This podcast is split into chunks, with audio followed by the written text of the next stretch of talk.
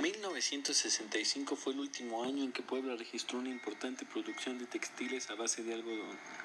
En su lugar, comenzó a despuntar en la ciudad la industria de los alimentos y bebidas.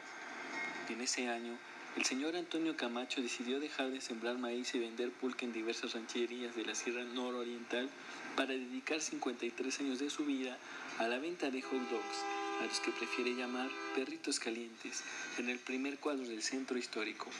En aquel tiempo, el salario mínimo era de 32 viejos pesos, por lo que preparar un hot dog entre 1965 y 1970 costaba 25 centavos, 50 y se vendían de a peso.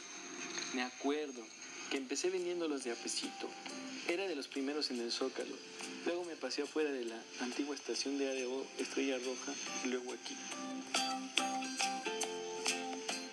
Dice don Toño, quien viste de camisa y pantalón azul, la camisa más clara que el pantalón. Me habla desde la esquina del Parián, en la 6 Norte y 2 Oriente. Estoy cumpliendo 53 años de vender. La pozolería Matamoros del barrio de aquí a la vuelta y yo empezamos juntos, recuerda. Mientras, veo el letrero que tiene su carrito, un modelo de los años 60. Para crecer fuerte y sano, compre sus ricas salchichas temprano. Uy, todavía me acuerdo que llegué en tren desde Zaragoza, Puebla o Teciutlán. Algo así. Pero bajaba uno en el Museo de los Trenes. Sí, hoy es un museo ahí, ¿no? Era la estación. Se pagaban unos 5.50 o 6 pesos por viaje. El tren se hacía hora y media. Era un poco más rápido que el camión. Era un tren pequeño, le decíamos la burrita, afirma, al hacer la comparación con el tren que viajaba de Puebla a México o de México a Puebla. El vendedor de perritos calientes agrega. Me gustaba ir a México, a cada rato iba yo. Era un tren más grande y más rápido. Sí iba hecho la mocha. Le metían la pata, me cuenta. Asegura también que ese tren salía a las 7 de la mañana y llegaba a la Ciudad de México aproximadamente a las 12 del día, pero se entristece al precisar. Eso no duró mucho, unos 10 años.